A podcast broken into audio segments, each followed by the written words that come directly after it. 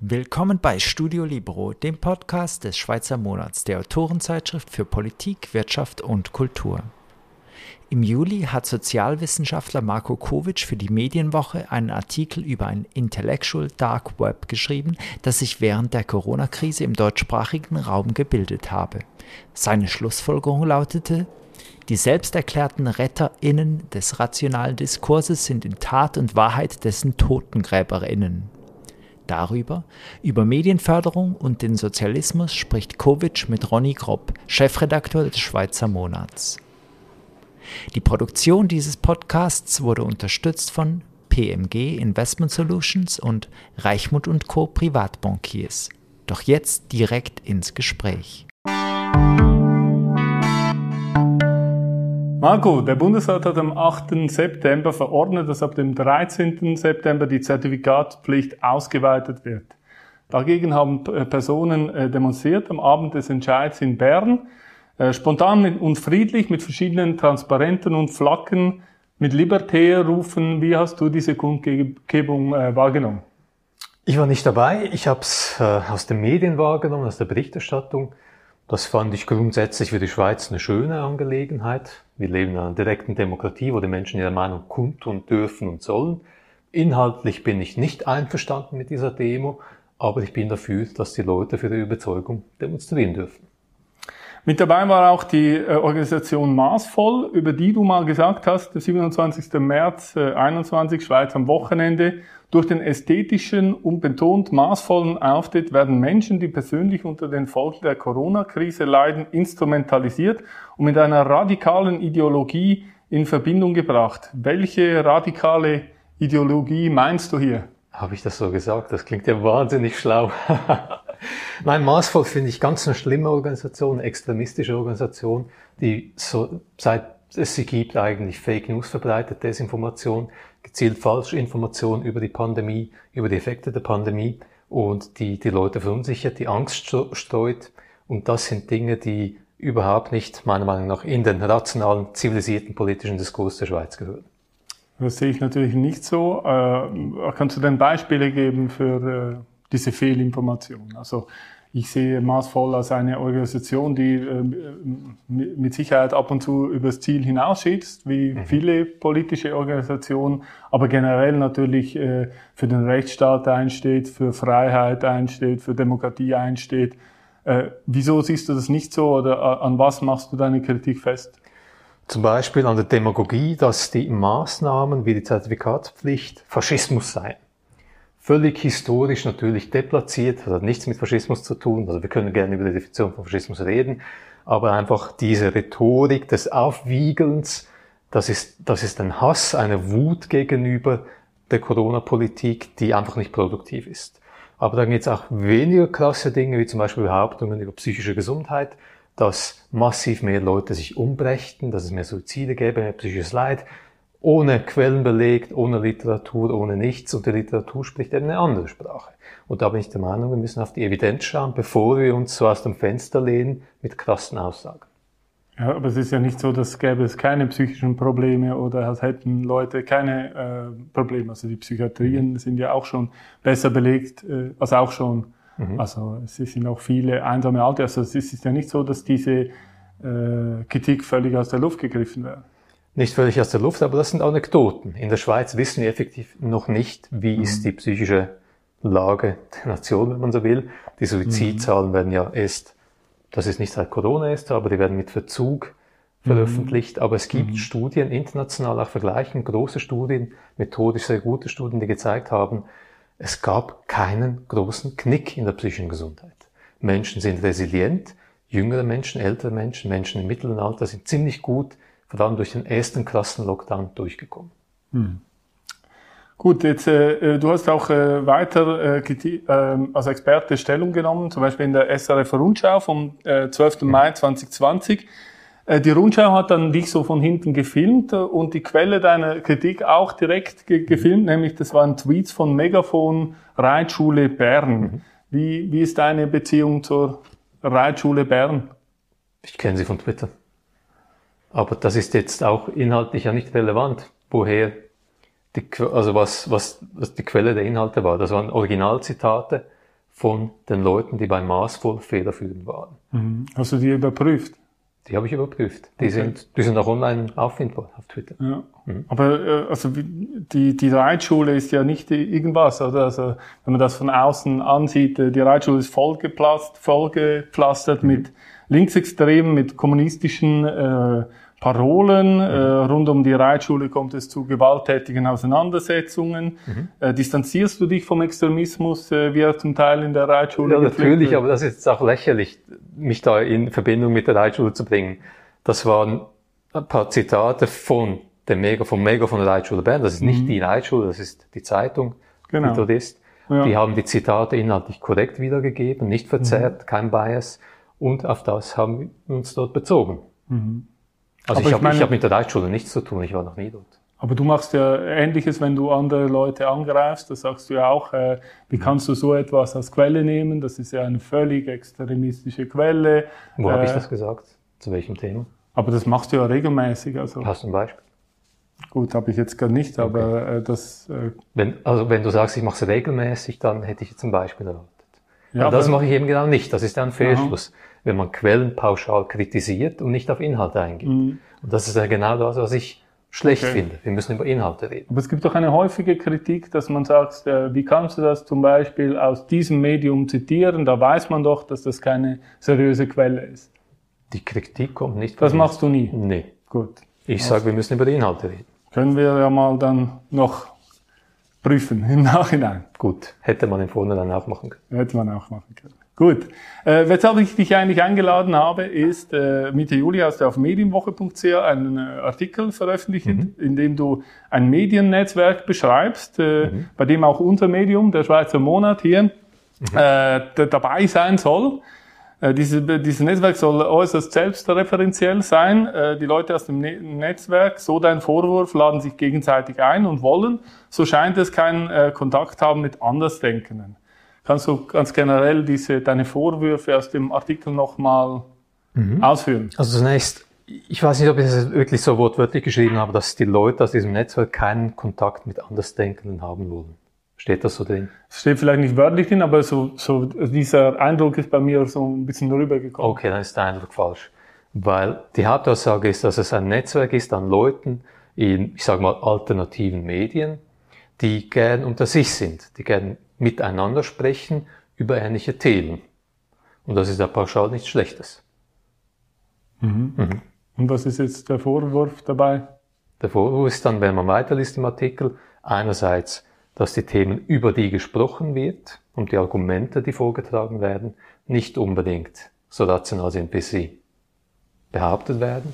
Und andererseits, dass der Duktus ganz allgemein in diesem in diesem Nimbus, in dieser Wolke der alternativen Medien speziell ist, dass man sich sehr rational gibt, dass man in Anspruch nimmt, vernünftiger zu sein als der Mainstream, in Tat und Wahrheit aber gar nicht so vernünftig ist. Dass man auch eigene Biases hat, eigene Verzerrungen, die genauso prominent sind wie bei, bei, bei der Konkurrenz. Mhm. Ja, also mich hatte der Artikel äh, ziemlich irritiert, weil er alle Journalisten und Publizisten, die nicht so denken wie die Mehrheit der Journalisten und Publizisten in der Schweiz, äh, so beschreibt, das würde es ja eine Art Kollektiv unter einer Decke stecken. Also bei mir ist dieser Vorwurf so rüberkommen. Äh, äh, kannst du das bestätigen? Also Nein, das ist damit natürlich nicht gemeint. Also kollektiv unter einer Decke stecken würde ja bedeuten, man, man spricht sich aktiv ab oder so. Und das, ja, das aber dieser, ja dieser Vorwurf ist bei mir so ein bisschen angekommen, als ich diesen Artikel äh, gelesen habe, mhm. oder? Also steht einfach so nicht drin. Es geht eher darum, dass man ideologisch mhm. und sachlich auf einer gleichen Wellenlänge ist. Ja, und was ist das Problem? Die inhaltliche Kritik, die ich dann da dann übe bei den Corona-Maßnahmen zum Beispiel, dass sehr viele Falschinformationen verbreitet werden, die wissenschaftlich zum Beispiel nicht erhärtet sind. Mhm. Oder dass man Leute, die in Corona-Fragen andere Meinungen haben, sehr, ich sag mal, äh, fast unterirdisch angreift, dass man das Corona-Nazis beschreibt und so weiter und so fort. Das sind Dinge, die ich im Diskurs, in einem zivilisierten Diskurs nicht gut finde. Mhm. Also mir war es äh, fast so vorgekommen, als würdest du äh, unsere Medien und Journalisten, äh, also auch mit dieser Aufzählung, die ja schon ein bisschen abgeschlossen ist, äh, so äh, fast einer Verschwörung bezichtigen, als hätten wir uns in einer Verschwörung abgesprochen.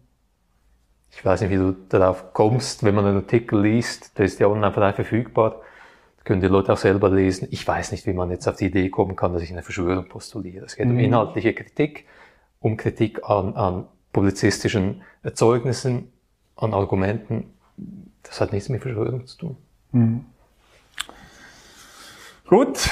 Ähm, also um es nochmal zu wiederholen, ich glaube mhm. nicht, dass du und dass ihr Teil einer Verschwörung seid. Schön, ja, das freut mich. Das ist schön, dass du das jetzt Aha. mal so äh, gesagt hast. Ähm, Du schreibst darüber, äh, ich zitiere auch wieder, die deutschsprachigen IDW-Protagonistinnen, also Intellectual Dark Web, mhm. also darum geht's in, den, diesem Artikel, dass ein Intellectual Dark Web eigentlich auf deutschsprachige Version gemacht wird und dass, dass die dann äh, alle dazugehören, die du aufzählst. Äh, verfügen über eine Reihe an öffentlichkeitswirksamen Plattformen, mit denen sie ein großes Publikum erreichen, von alternativen Kanälen wie YouTube und Podcast über quasi journalistische, schreibst du, quasi journalistische Meinungspublikationen wie die Weltwoche oder den Schweizer Monat bis hin zur neuen äh, Zürcher Zeitung. Weltwoche, Schweizer Monat, NZZ, das sind aus deiner Sicht alles quasi journalistische Publikationen.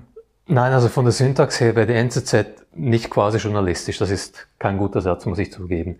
Aber den Schweizer Monat, Weltwoche würde ich quasi journalistisch ansehen, weil das, was ihr macht, ist ja nicht in erster Linie Journalismus, sondern in erster Linie Gesellschaftskritik, äh, Analysen, Kommentare, solche Dinge. Das, was Aha. wir jetzt machen, ist auch kein Journalismus. Und äh, Tagesanzeiger und WOTS, die machen das nicht auch? Doch, die haben das auch, aber ich würde sagen, dass dort auch die die klassische journalistische Arbeit, dass man an den täglichen News dran ist, dass man investigativ Dinge anschaut, dass das dort auch stärker noch vorhanden ist. Und natürlich, das ist jetzt keine Schwarz-Weiß-Kategorisierung, eben so einem Satz, das ist vielleicht ein bisschen zu salopp, gebe ich zu, aber ich glaube, die Schwerpunkte, die, die liegen schon jetzt bei, dem, bei euch nicht am gleichen Ort wie beim Tagesanzeiger zum Beispiel.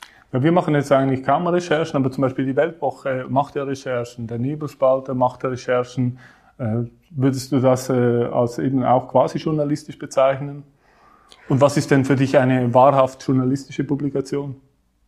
Also bei der Weltwoche müsste man dann auch anschauen, was ist, was ist der Schwerpunkt, was ist die Verteilung bei der Weltwoche. Das, was ich rezipiere, ist vor allem der Meinungsteil, die, die Kommentare, die Analysen, vielleicht auch, weil mich das interessiert, aber da kannst du mich gerne als Besseren belehren. Also ich bin jetzt nicht das mit dem quasi journalistisch. Also wenn das jetzt der Stein des Anstoßes ist, dann können wir das auch löschen, wenn, wenn dich das stört. Also. Ja, also wir sind offenbar eine quasi journalistische äh, Publikation und die, sagen wir mal, die WOTS ist eine journalistische, aus deiner Sicht. Also rein vom Handwerk, was bei der WOTS gemacht wird, was handwerklich gemacht wird, geht das stärker in Richtung Journalismus. Das bedeutet nicht, dass es inhaltlich gut ist, dass es keine Biases gibt, dass es keine Weltanschauung gibt, aber mhm. ich glaube einfach, dass das tägliche, die tägliche Arbeit ist eher das, was man unter Journalismus klassischerweise würde verstehen. Mhm. Also jetzt eben, wir sind jetzt in diesem, äh, in diesem Dark Web, äh, das so ein bisschen abgeschlossene Gruppe ist. Äh, und laden uns gegenseitig ein, so dein Vorwurf. Mhm. Äh, wenn ich aber jetzt zum Beispiel Radio SRF höre oder auch Tagesanzeige oder mhm. WhatsApp lese, dann erlebe ich natürlich auch immer als Gäste die, die gleichen absehbaren Leute, die immer wieder äh, eingeladen werden. Ist das für dich jetzt kein Kollektiv, das sich gegenseitig unterstützt? Nee, nein. Aber das bedeutet nicht, dass es keine Probleme gibt, natürlich. Also die, die klassischen Massenmedien, die, die großen auch kommerziellen Massenmedien oder staatlich geförderten Massenmedien, die, die haben natürlich auch ihre eigenen Medienlogiken, die haben ihre eigenen Verzerrungen, ihre systemischen Probleme. Und da gibt es natürlich Dinge, die ich auch on the record mache, die du findest, die du ganz sicher auch studiert hast, dass ich äh, Sachen wie, wie äh, die, die Nähe zu Eliten, die Nähe zur Macht, die Reproduktion von Ungleichheit, von Machtasymmetrien kritisiere. Also all diese Probleme haben wir natürlich. Also ein SRF, ein Tagesanzeiger, ein NZZ, die wollen sich mit den Eliten nicht verscherzen. Mit den Eliten in der Wirtschaft, in der Politik und darum bleibt man zum Beispiel immer sehr nett zu den wichtigen Akteuren. Aber nennen wir es nochmal diese abgeschlossenen äh, Zirkel oder quasi abgeschlossenen Zirkel. Also zum Beispiel die mehrheitlich grün-links-liberale Kulturszene als Beispiel, die sich gegenseitig irgendwelche mhm. Preise verleiht. Oder mal verleiht der dem einen Preis und mal der mhm. dem, oder? Ist das nicht für dich auch so etwas Ähnliches, wie du in einem, deinem Artikel kritisierst? Ja, also ich, ich habe jetzt nicht groß Zugang zu dieser Szene, die du beschreibst. Also zu unserer auch nicht. Doch, da kann ich mitlesen, mithören, mitschauen. Dort ja auch? Ich mache es aber nicht, das meine ich. Warum denn nicht? Man kann nicht alles machen. Aber warum kritisierst du uns und sie nicht? Weil es mir egal ist, was für Theateraufführungen gemacht werden, aber es mir nicht egal ist, wie wir über unsere gesellschaftlichen Probleme miteinander reden. Mhm. Das, was sie macht, ist wichtiger. Ja, aber so wie ich jetzt die Journalisten in Zürich wahrnehme, die die, die sind ja, also wir stehen ja eigentlich, äh, diese Gruppe, die du kritisierst, äh, steht ja ein bisschen außerhalb. Und die überwiegende Mehrheit der Journalisten ist ja eben links, grün, liberal. Also aus meiner Sicht sind es etwa acht oder neun von zehn, äh, die so ticken. Das ist ja auch in Ordnung, die dürfen so mhm. ticken, aber äh, wir sind ja überhaupt nicht repräsentiert dort, oder? Und äh, bei dieser kleinen äh, Gruppe, jetzt sagen wir 10, 20 Prozent, äh, die du jetzt bei uns kritisierst, äh, da machst du die Kritik, aber bei den 80 Prozent bei den anderen machst du sie nicht. Warum nicht? Das ist falsch. Also wenn du ein bisschen schaust, recherchiert, was ich sonst mache, was ich im Bereich Medienkritik mache, ich kritisiere sehr intensiv die großen etablierten Medienhäuser, die großen Akteure im Journalismus. Also da hast du dich schlecht vorbereitet. Also vor allem sehe ich, dass du von diesen Medien äh, sehr aktiv befragt wirst. Also du, die laden dich ja immer wieder ein, befragen mhm. dich, du lässt, mhm. du lässt dich äh, zitieren als Wissenschaftler. Mhm. Das ist ja Ja, aber deine ich Haupt, kritisiere die großen Medien. Auch da hast du dich wirklich schlecht vorbereitet. Das okay. ist on the record. Ich habe einen Podcast zum Thema, ich schreibe zum mhm. Thema. Das ist, das ist on the record, das ist öffentlich verfügbar. Was ist denn die größte Kritik, die du, die du an die, diesen Medien hast? Ich bin ein Verfechter des Chomsky-Modells von Manufacturing Consent zum Beispiel. Mhm. Ich denke, dass die großen Medien, die kommerziellen Medien, aber doch auch die, die öffentlich geförderten Medien ähm, systemisch verzerrt sind zugunsten des Status quo, der Machtverhältnisse, die es gibt, ökonomisch und politisch. Also das ist ein großes gesellschaftliches Problem. Mhm. Das ist eine Fundamentalkritik. Nicht an euch gerichtet, sondern an die großen Player. Hm. Jetzt eben ist das Referendum. Willst du nicht darauf reagieren? Ja, also kann, du kannst gerne Aha. weiterreden. Ja? Na, du hast die Frage so gestellt, als ob ich keine Antwort hätte, aber die Antwort ist, glaube ich, ziemlich, ziemlich krass. Die ist ziemlich tiefgreifend. Mhm. Überrascht dich das? Ja, ich, ich nehme dich völlig anders wahr. Also ich nehme dich überhaupt nicht als Medienkritiker der großen Medien äh, wahr, sondern eher mhm. als Kritiker von uns, die mhm. äh, eine Minderheit sind. Äh, äh, ich sehe dich eher okay. äh, als jemand, der, äh, der eben äh, von allen Medien immer zu allem befragt wird und äh, dann auch eben auf kleine Gruppen, die, die dagegen sind, gegen die bundesrätliche Politik. Mhm. Vorgeht oder nein, vorgeht nicht, aber die stark kritisiert. Ja. Mhm. Gut, das kann ich nachvollziehen. Wenn man kritisiert wird, dann ist natürlich die Wahrnehmung, nur ich werde kritisiert. Das ist auch menschlich nachvollziehbar. Aber vielleicht können wir auch darüber reden, ob das, was ich dann kritisiere an der Minderheit, vielleicht, vielleicht auch kritisiert werden sollte. Gibt es inhaltlich Punkte, über die man streiten kann? Weil nur, weil ja, eine Minderheit, sicher. ja, aber nur weil klein seid, eine Minderheit alternative Medien bedeutet es ja nicht, dass sie jenseits von Kritik sein solltet. Ja, natürlich nicht. Ja. Das ist auch, äh, ist dann in Ordnung, auch, oder? Genau. Ich finde einfach nur, deine Kritik geht einseitig in eine, eine klar eindeutige Richtung. Und, ist, ist äh, einfach faktisch falsch, aber Gut. Ja gut, dann sind wir unterschiedlicher Meinung. Nein, das sind Fakten, keine Meinung. Also dann, dann nehmen wir die Fakten unterschiedlich wahr. Gut, so kann man es formulieren. Gut. Eben ist das Referendum Nein zu staatlich finanzierten äh, Medien äh, zustande gekommen. Hast du auch unterschrieben? Nee. Warum nicht? Weil ich grundsätzlich denke, dass Medienförderung in der heutigen Zeit wichtig ist. Warum denn? Wir leben in einer Zeit, in der die klassische Finanzierung über Werbung und über Abonnements immer schwieriger wird, wo der finanzielle Druck auf private Medienanbieter immer stärker steigt, wo es schwieriger wird, Journalismus zu betreiben. Und ich denke, wir brauchen in einer Demokratie Vielfalt in der Medienszene, Wir wollen keine Einfalt, nicht nur die großen Player, nicht nur Tamedia oder SRF, wir wollen auch kleine Player. Und es lohnt sich darüber nachzudenken, wie wir diese Vielfalt herstellen können. Aber diese kleinen Player kritisierst du ja eben genau, gerade. Also wir sind ja solche kleinen, kleinen Player, mhm. die dann auch unabhängig, äh, finanziell unabhängig dann äh, agieren. Mhm. Gut, es gibt einerseits noch andere Player neben euch, ja, ja. aber ich wäre ja auch nicht dagegen, dass der Schweizer Monat zum Beispiel gefördert wird. Aber wir wollen ja gar nicht gefördert werden. Ja gut, dann könnt ihr Nein sagen. Dann ist es ja aber ein unfairer mhm. Wettbewerbsvorteil für die anderen, die Subventionen erhalten. Nein, eben nicht. Also wenn ihr die Subvention ablehnt, wenn du sagst, nein, wir wollen es nicht, dann ist es nicht unfair. Wenn alle die Subvention erhalten, aber die sagen, nein, wir wollen es nicht, dann ist es ja kein, kein Wettbewerb sozusagen. Ja, natürlich ist es unfair, oder? Weil die einen erhalten es und die anderen nicht. Nein, aber wenn du aktiv von dir aus sagst, ich will es nicht, dann ist es ja nicht unfair, weil du würdest es ja auch kriegen. Gut, ja. Also mhm. siehst du das anders, ja. Genau. Aber grundsätzlich, vielleicht zum es nochmal aufrollen, eben das Ganze hat, hat ja eine, eine, große Geschichte, die letzten 30, 40 Jahre hat sich wahnsinnig viel verändert in der Medienszene. Nicht nur in der Schweiz, sondern weltweit. Wir haben immer mehr Medienkonzentration. In der Schweiz gibt's noch ein paar große private Medienhäuser, die haben alles aufgefressen. Und es gibt jetzt auch immer mehr inhaltliche Konzentration, also wirklich mehr Einheitsbrei, weil das billiger ist zum Herstellen. Also dass man regional nicht mehr unterschiedliche Redaktionen mhm. hat, sondern eine, ein Inhalt wird überall gestreut. Und das sind Dinge, die für die Demokratie bedenklich sind. Und ich mhm. glaube, da sehen wir es grundsätzlich ähnlich. Wir brauchen Vielfalt und dann kann man über Mittel streiten, wie wir zu dieser Vielfalt kommen. Mhm. Aber diese Mediensubventionen werden ja dann auch an Großverlage äh, gehen wie Tamedia und Ringier, die jetzt schon sehr viel Geld verdienen. Mhm. Und äh, ja, wieso soll man die noch subventionieren? Gute Frage und da bin ich auch dagegen. Mhm.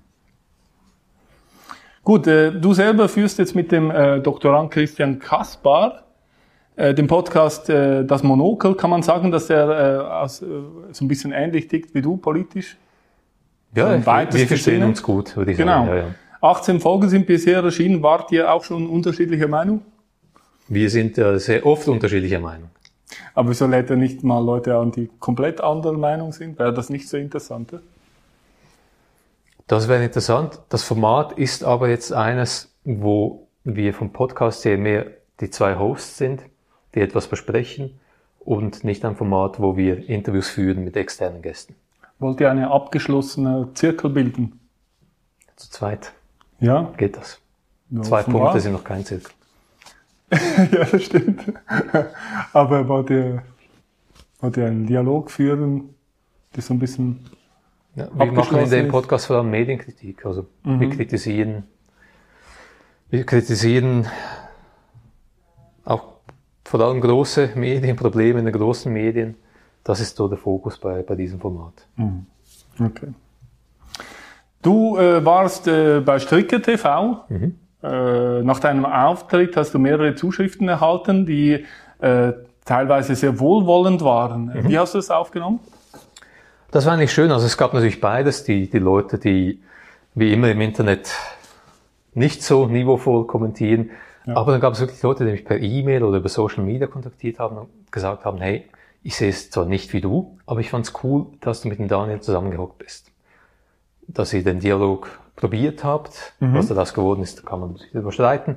Aber dass diese, ich sage mal, sprichwörtliche Brücke gebaut wurde in Ansätzen, das fanden auch die Leute im Publikum vom Daniel Stricker gut. Und das finde ich auch gut. Ich auch. Das finde ich äh, super, ja. Mhm. Und äh, hat das jetzt irgendwas äh, verändert in dir? Also hast, hast du, bist du mit anderen Gedanken hingegangen und mit neuen zurückgekehrt? Oder hat das irgendwie was bei dir ausgelöst? Also grundsätzlich nicht, weil ich nie scheu bin, was Dialog mit Andersdenkenden mhm. angeht. Ich denke, das gehört dazu. Und ich bin großer Fan vom zivilisierten Streiten miteinander. Also ich, ich finde es toll, wenn, wenn gegenteilige Ansichten aufeinandertreffen und das mhm. ein bisschen rumort. Ich bin vielleicht nach diesem Interview oder nach diesem Gespräch noch ein bisschen optimistischer geworden, weil es doch sehr viele positive Reaktionen gab, die ich sonst nicht gesehen hätte. Mhm. Und rein subjektiv, also einfach die Wahrnehmung, hey, der Dialog, der bringt etwas, das hat mich schon positiv gestimmt. Mhm. Gut. Äh, du führst einen Blog auf Substack. Mhm. Äh, in einem Blogbeitrag bezeichnest du die aus meiner Sicht radikale und extreme 99% Initiative der äh, Juso als, ich zitiere, milde sozialstaatliche Reform. Mhm. Bist du ein Sozialist? Ich würde sagen, ich bin Sozialist. Gut. Also aber, nicht, nicht von Parteien oder so, ich bin in keiner Partei oder so irgendetwas, aber von den Idealen denke ich, dass eine sozialistische Gesellschaftsordnung äh, Vorteile hätte gegenüber unserer gegenwärtigen kapitalistischen Gesellschaftsordnung. Hm. Auch wenn die Sowjetunion zusammengebrochen ist und zu ganz vielen mhm. schlimmen Todesopfern geführt hat. Das ist natürlich ein gutes Stichwort. Ich bin ganz klar on the record gegen real weltlichen Leninismus, Marxismus, Marxismus, Leninismus. Mhm. Also ich bin gegen die Diktaturen in der Sowjetunion, gegen China, gegen Nordkorea, sowieso Vietnam. All das hat überhaupt nichts mit meinen Idealen zu tun und hat überhaupt nichts oder so gut wie nichts mit, mit sozialistischen Idealen allgemein zu tun. Mhm. Also das sind autoritäre Systeme, da ist Macht genauso ungleich verteilt oder noch ungleicher verteilt als in anderen Systemen. Von dem her, da distanziere ich mich absolut davon. Was wäre denn ein Ideal für dich? Ein demokratischer Sozialismus? Oder? Definitiv demokratisch und zwar auch sehr äh, fundamental demokratisch, direkt demokratisch. Also da bin ich vielleicht sogar stärker Anarchist als klassischer Sozialist. Mhm. Ich bin sehr skeptisch, was Macht angeht. Das treibt mich eigentlich an. Ich vertraue Macht nie, vor allem konzentrierte Macht nicht.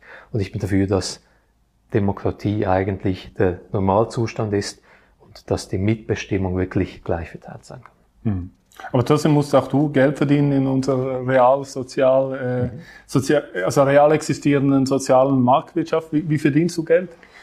Ich schreibe für diverse Medien. Ich äh, habe ein paar äh, Projekte bei Startups, wo ich so wissenschaftlich beraten ein bisschen beiseite stehe.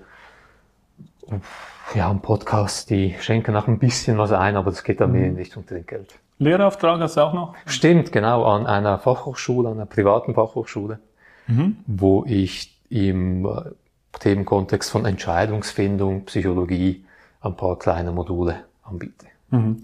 Äh, vielleicht noch kurz einfach ganz am Rande das Thema Cancel Culture. Mhm. Äh, wie würdest du reagieren, wenn ich mich melden würde bei deinen Auftraggebern oder Arbeitgeber und äh, behaupten würde, du seist ein Extremist und sie sollen bitte doch die Zusammenarbeit mit dir aufkündigen? Wie ich auf dich reagieren würde oder auf die Reaktion? Auf beides. Auf beides. Ja, natürlich fände ich es ein bisschen, fände ich es ein bisschen unschön. Mhm. Mhm. Aber hättest du jetzt Anlass um so etwas machen? Nein, also ich mache das sowieso nicht, aber mhm. einfach als Gedankenspiel, wenn ich das machen würde. Mhm. Natürlich, ich als Betroffener würde in jedem Fall sagen, hey, das geht gar nicht, das ist schlecht. Mhm. Aber das ist ja nicht unbedingt die Antwort auf die interessantere Frage, gäbe es je nachdem Situationen, in denen so eine Kette an Ereignissen gerechtfertigt wäre. Also wenn du mich zum Beispiel mit Kinderpornografie erwischen würdest und dann gehst du zu meinen Auftraggebern, wie fändest du das? Dass ich dann Konsequenzen davon ziehe? Ja, dann würde ich vielleicht zur Polizei gehen, oder? Ja, zum, Be also, zum Beispiel, ja. Also aber das fändest du dann gut, oder? Ne? Ja, wahrscheinlich. Das wäre aber auch Cancel, oder? Das auch, äh Eben, ich glaube, das Thema Cancel Culture ist extrem kontextabhängig, extrem ja. situationabhängig.